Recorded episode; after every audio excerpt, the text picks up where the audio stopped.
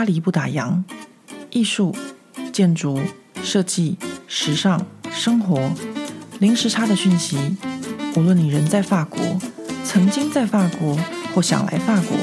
喜欢或讨厌这个国家，都欢迎你和我一起度过巴黎的战斗人生。Hello，欢迎收听巴黎不打烊，我是何桂玉。最近很多朋友们都一直在敲碗，想要听上一次跟大家分享的法国新观察家以洗皇帝为封面的这一个主题的报道的后续。那非常的抱歉，因为毕竟我还是一个职业妇女跟地方妈妈。呃，法国呢，他们的学制就是每上六个星期就会放假两个礼拜，所以我们刚放完诸圣节的假期，也就是美国相对的万圣节的假期两周。这个星期，女儿在疫情中又回去上学，我也赶完了手边的工作，所以可以再继续录制《洗皇帝》的第二集。新观察家这本名为《永恒的帝国》的特刊，在第一章的部分，主要是讲中国这个帝国的历史。我在上一期的时候有跟大家花了五十分钟长的时间在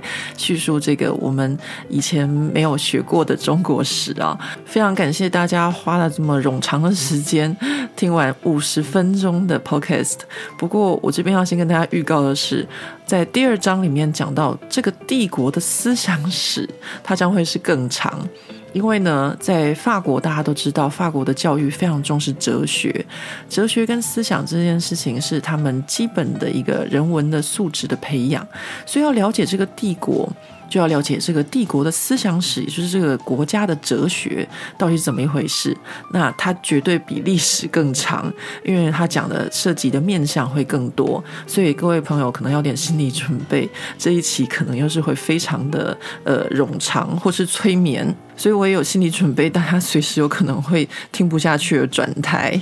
在这里，我们开始这个《永恒帝国》的第二章之前呢，我这边要先跟大家分享一下，就是我之前去参加这个杂志，也就是《永恒帝国》杂志的一个特别的一个呃演讲。那这个演讲就是这个《新观察家》杂志他们所举办的。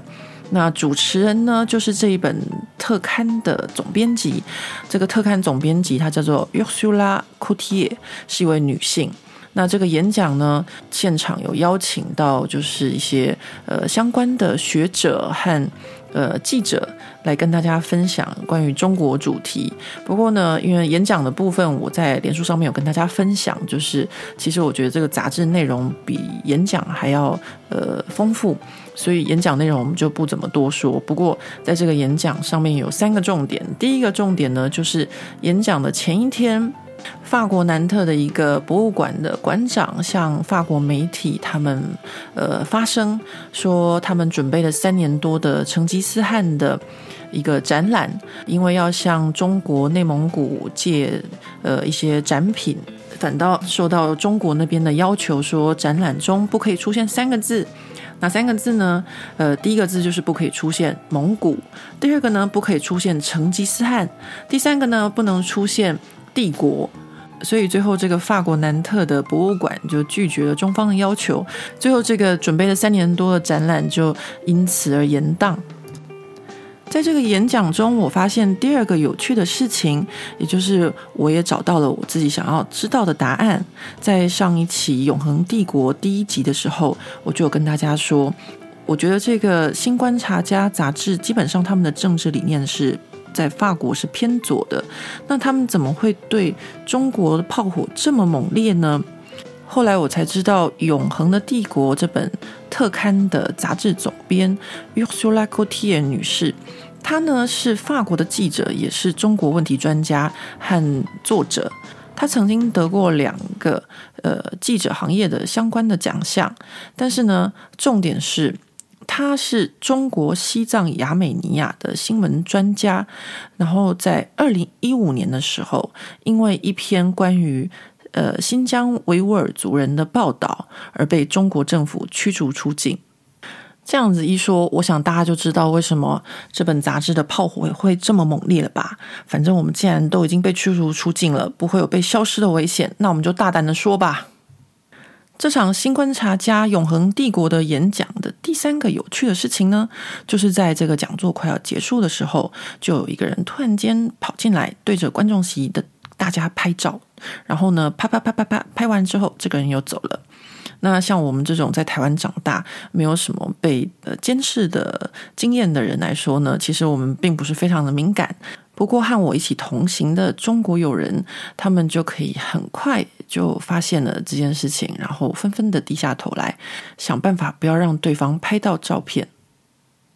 好啦，现在我废话不多说，我们开始进入正题吧。我们现在要讲的是《永恒的帝国》第二章“帝国的思想史”。帝国思想史呢，里面一共有几篇文章，每一篇文章都是专家学者或是呃非常专业的记者所写的。第一篇文章就是法国的记者，他的名字叫做 Pascal Hichet，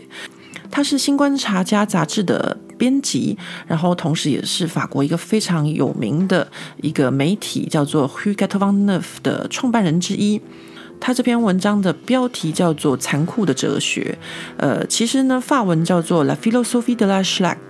这个 Schlag 呢，其实是德国的军中的一种棍型啊。也就是说，它的标题在讲说，中国的哲学就是一种棍形的哲学，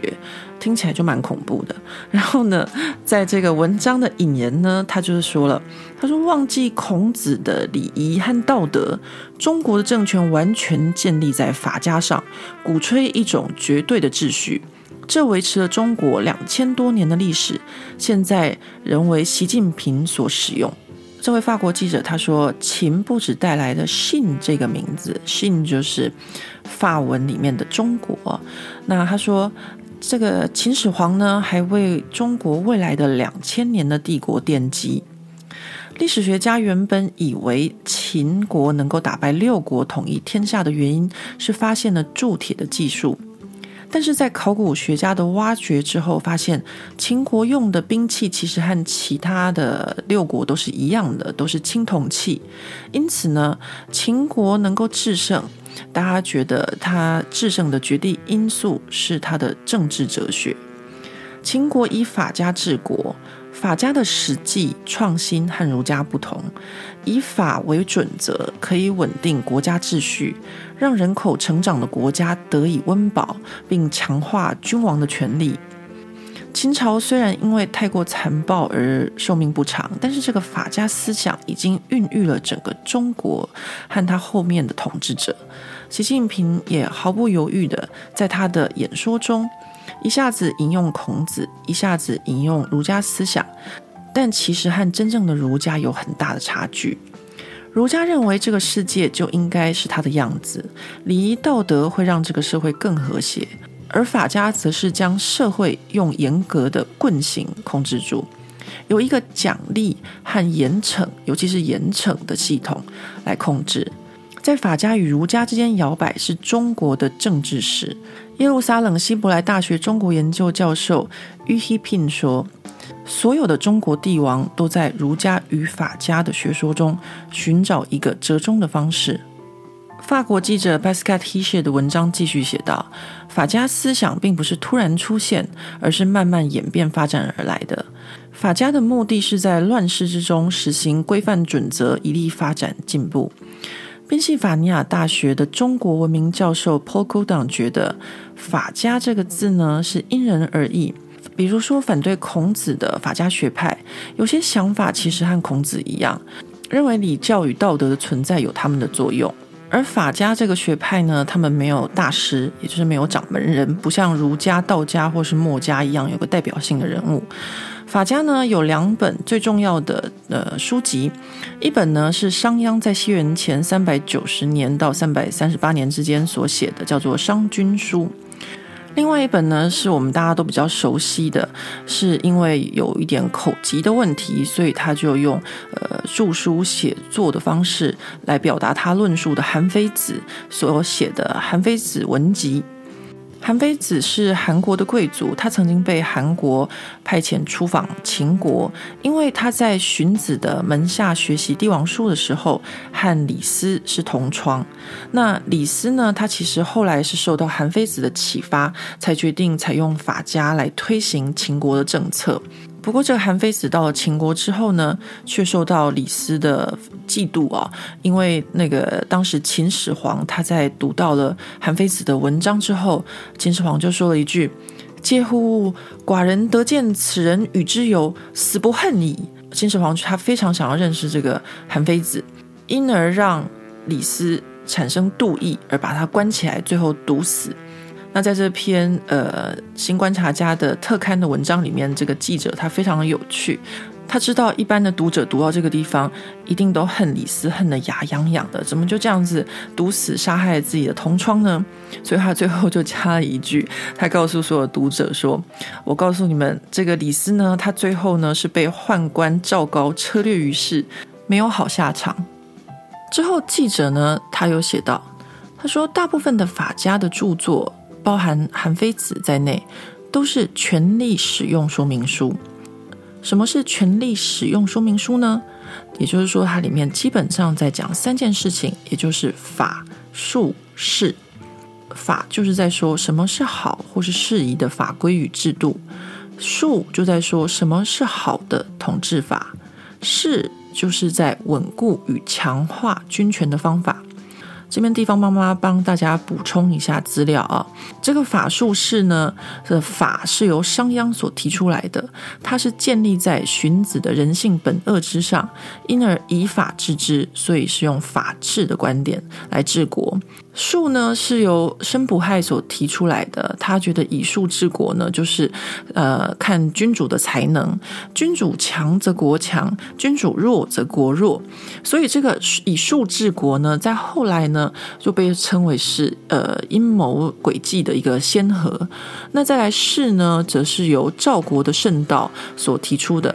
他说呢，贤智未足以服众，而是为足以剥贤者。呃，白话文来说呢，就是说。你是一个贤人，或是你是一个有智慧的人，都不足以服众。但是呢，你要是有权势的话呢，你就可以剥贤者。这个“剥”呢，是一个很特别的字，是一个足部，在一个呃发发财的“发”，呃，它念“剥”，也就是踢落的意思。就是说，你要是有权势的话，你就可以去把那些贤者、有智者全部都踢落掉。所以在说，呃，势的重要性。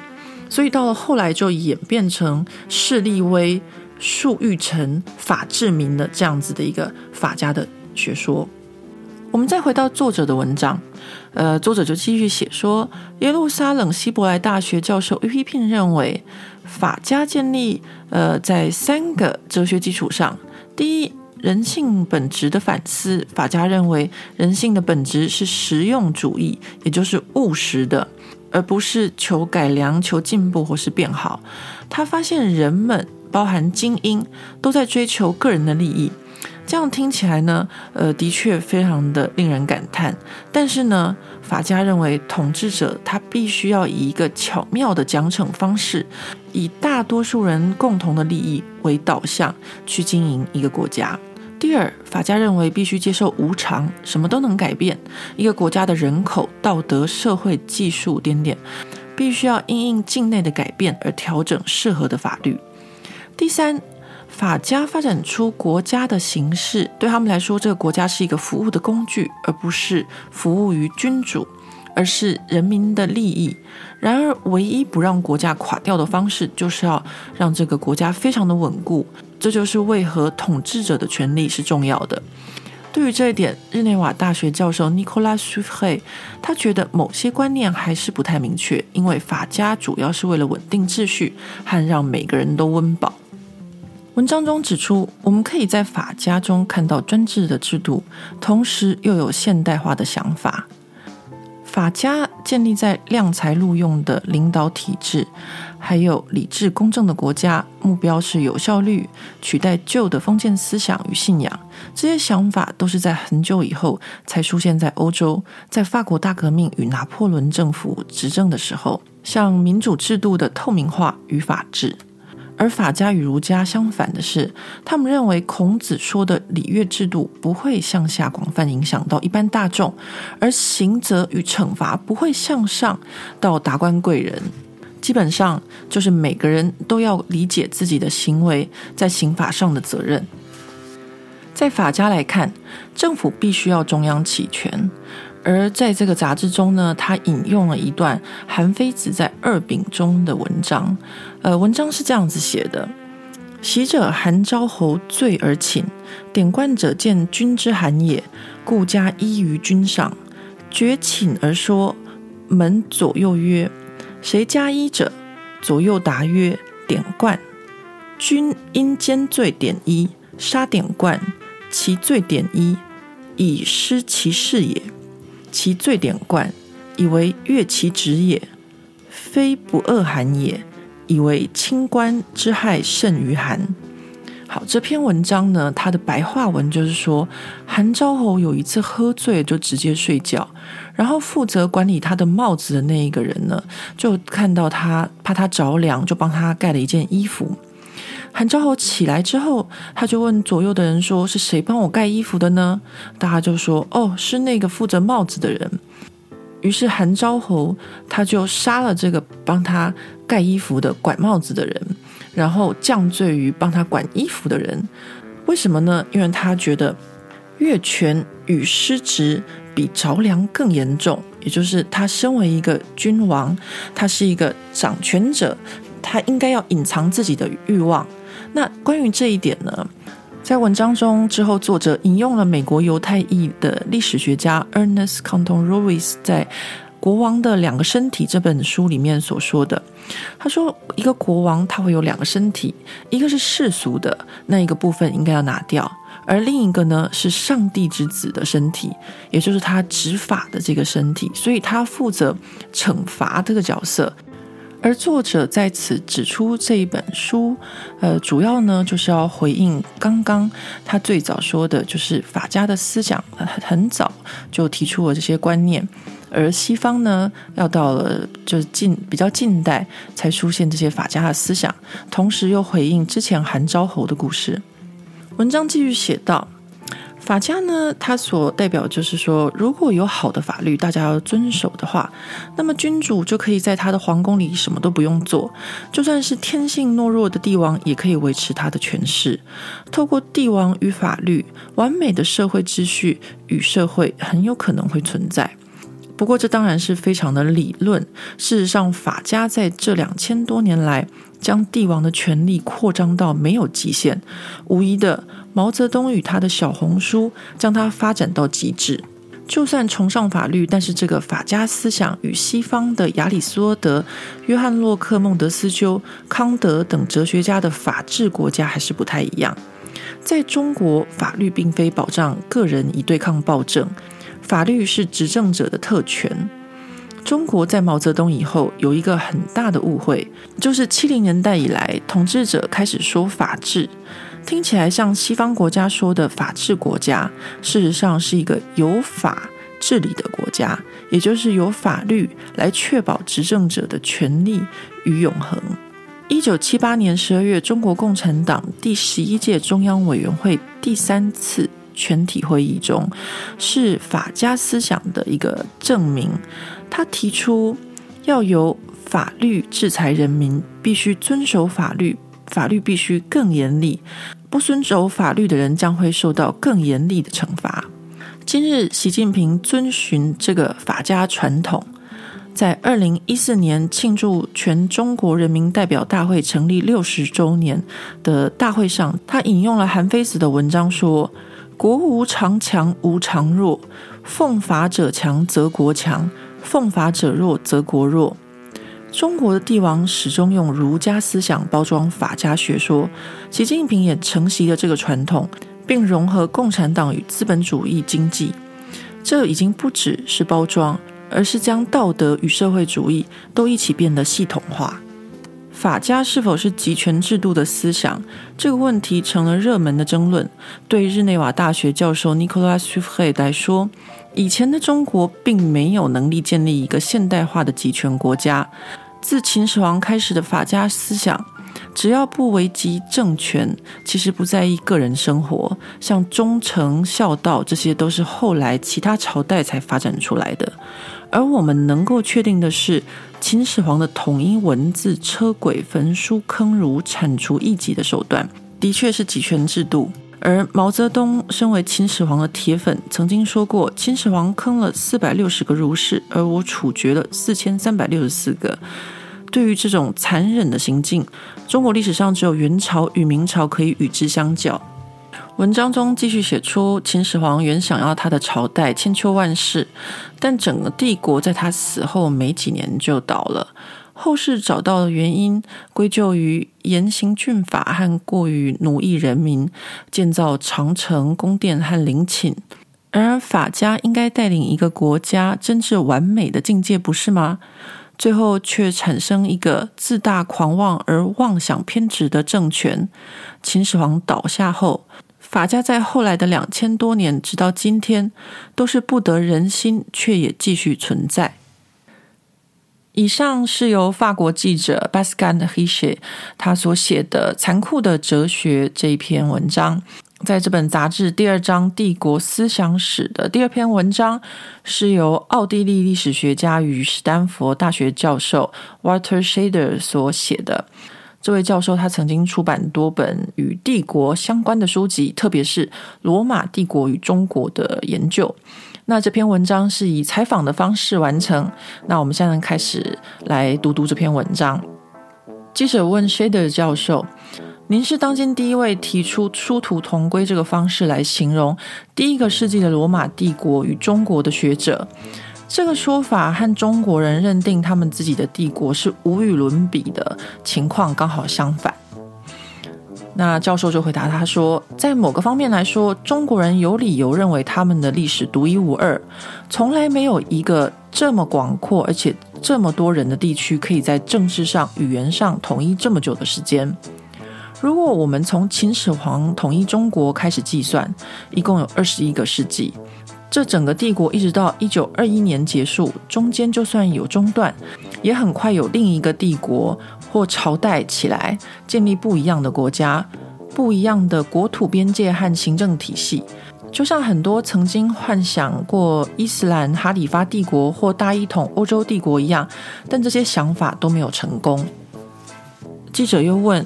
我们有时候用双胞胎帝国来形容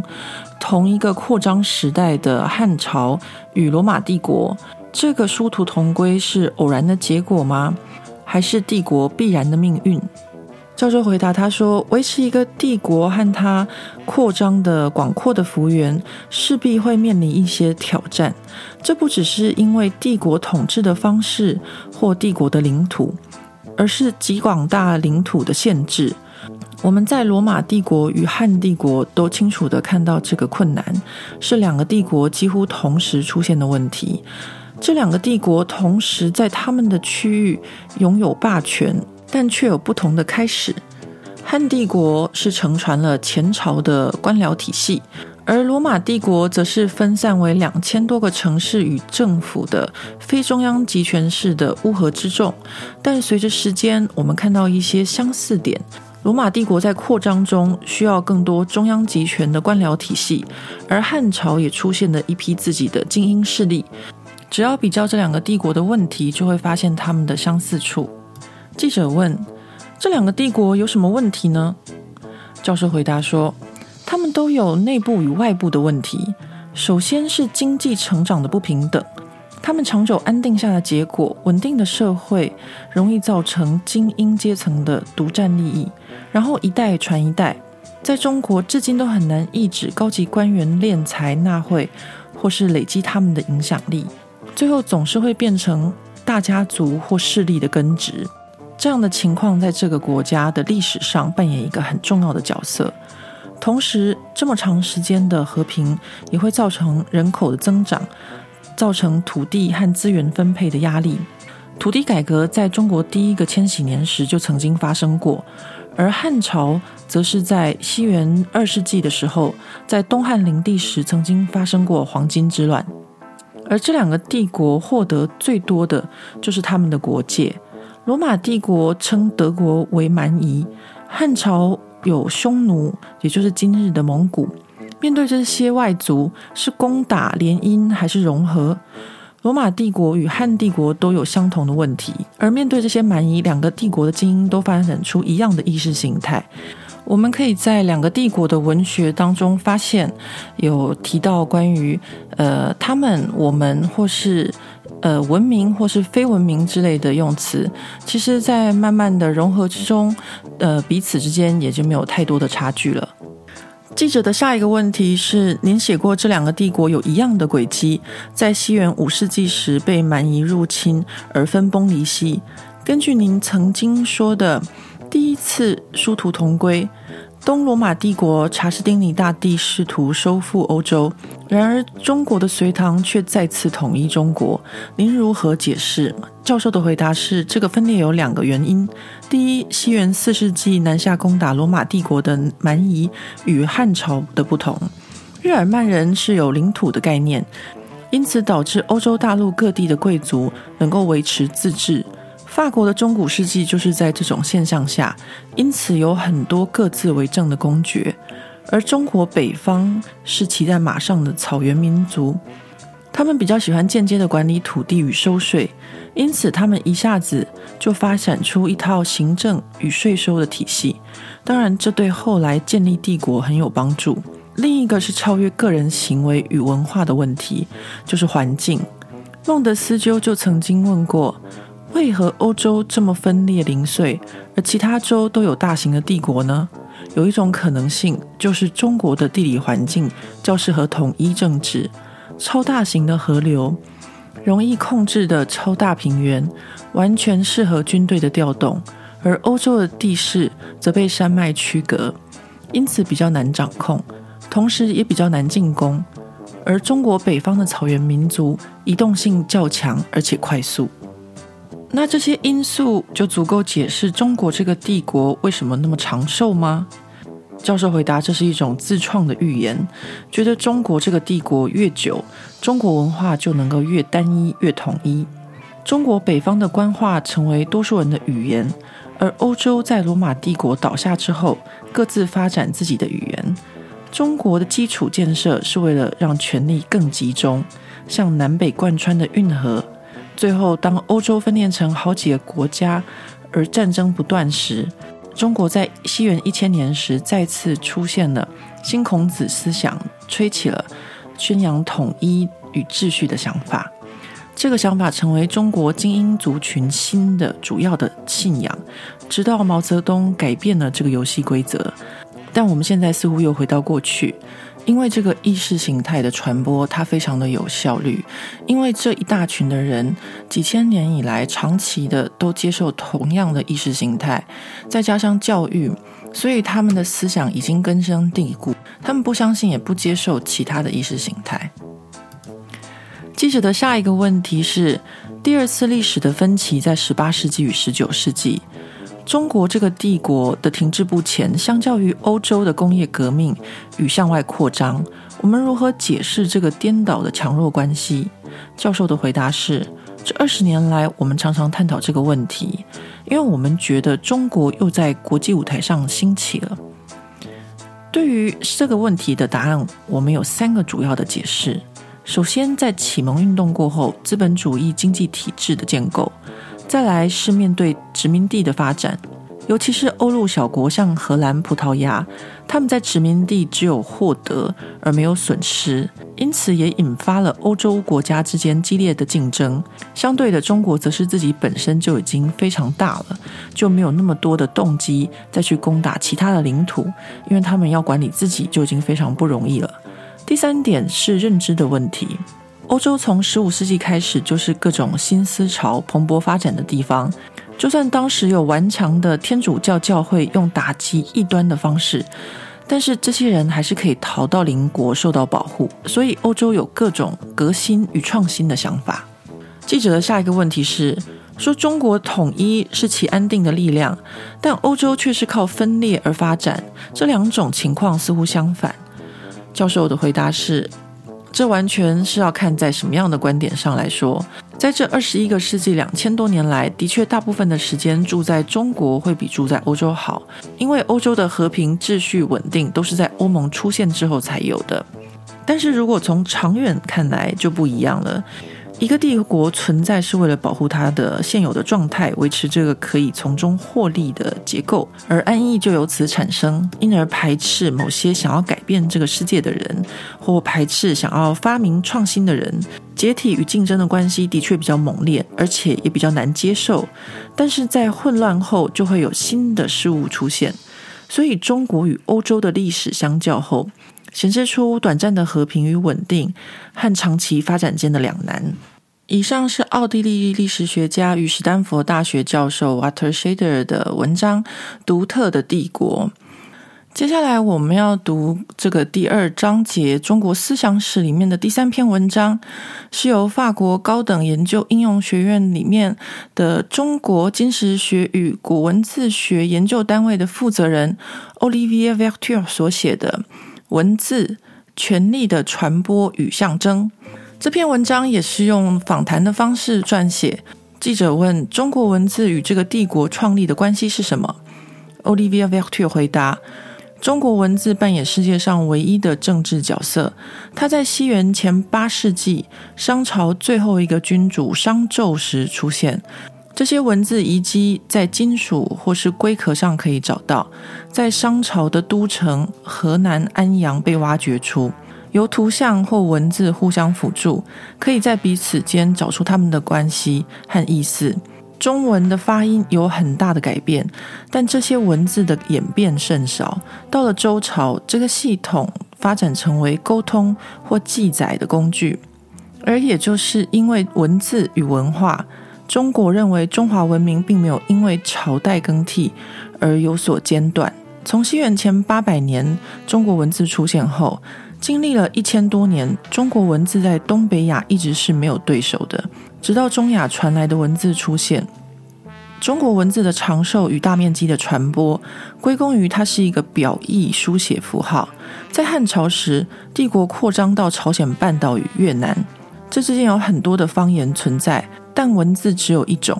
就算发音不同，但意思一样。这个文字甚至超越国界，至今韩国和日本都使用中文字。而同样的道理，就算今天中国人说的中文和以前原本的中文不一样，我们还是可以阅读中文。记者又问：是否必须要博学多闻才能读写上万的中文字？帝国可有寻找保存中文的方式呢？奥利维回答：商朝的时候，文字只是由几个为王室服务的官员所掌控。慢慢的，从王室到一群为社会精英服务的善写人发展起来，文字在中国文化中就变得越来越重要，善写人就成了皇族行政体系的一环，然后传到整个帝国，最后到帝国最边缘的行政地区都有文字。这个书写的文化也是中央招聘官员的考试方法。因此，中文一直和精英政治有很深的关系。然而，我们不能说社会中不同的阶层都依赖文字。博学知识乡野间的教师，他们都依靠文字；但相反的，富裕阶层、商人或是有权势的军人，学习中文很难，所以我们常常对他有所高估。其实，只要会几千个字，就可以简单的读写。不过，文化性的书写的确要博学多闻，是一般大众比较难做到的。记者接下来问：有些汉学家认为中文字的结构是一系列服从秩序的图形，您觉得呢？奥利维耶回答：不可否认的，中国传统的儒家思想，像敬老尊贤这些，都是靠文字传播。中文教科书上充满了词源学的例子，用图形的方法比较中国文化。有些字我们现在已经被证实了，像父亲的“父”是拿着棍子的手，而母亲的“母”则是一个下跪的人。但其他就比较少被证明，比如说像学校的“学”，有时候说是双手把东西交给孩子，所以下面有一个“子”，但是在商朝的时候没有下面这个“子”，这个“子”是到周朝才出现的，它也可以反映当时的善写人的想法。词源学有时候也很政治化。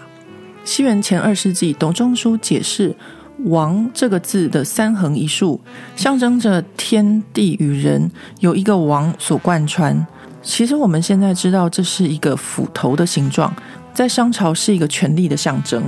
这里插播一下地方妈妈的读书心得。读完这一段，我才知道董仲舒是一个马屁精。记者接着问：在简化中文的过程中，毛泽东打乱了这个古老的秩序吗？Olivier 回答：在五零年代新中国简化中文，又称为现代化中文的这个过程中，这个过程上是与过去传统切断关系。尽管如此，大部分的简体其实已经存在缩写或是草书之间。当时甚至考虑用拉丁文来替代中文，因为困难的中文学习被认为是中国很多文盲的因素。最后，这个计划没有实现，因为日本的例子证明了字母并不是现代化的必要步骤。越南则是用了比较激烈的手法，直接用拉丁文书写。这是越共与过去还有强大邻居中国摆脱关系的方式。事实上，中国文字早已超越了语言学的范畴。记者又问：“那今日呢？文字是否还能体现中国？”欧利维耶回答：“是的，文字至今还被视为中国文化的一部分。就算今日中国年轻人用的是拉丁拼音，但外国人的名字还是用中文书写。以法国来说，法就是指。”这是一个法律的国家，而德国是一个道德的国家，美国则是美丽的国家。这个世界透过中文被看见，用汉化的方式；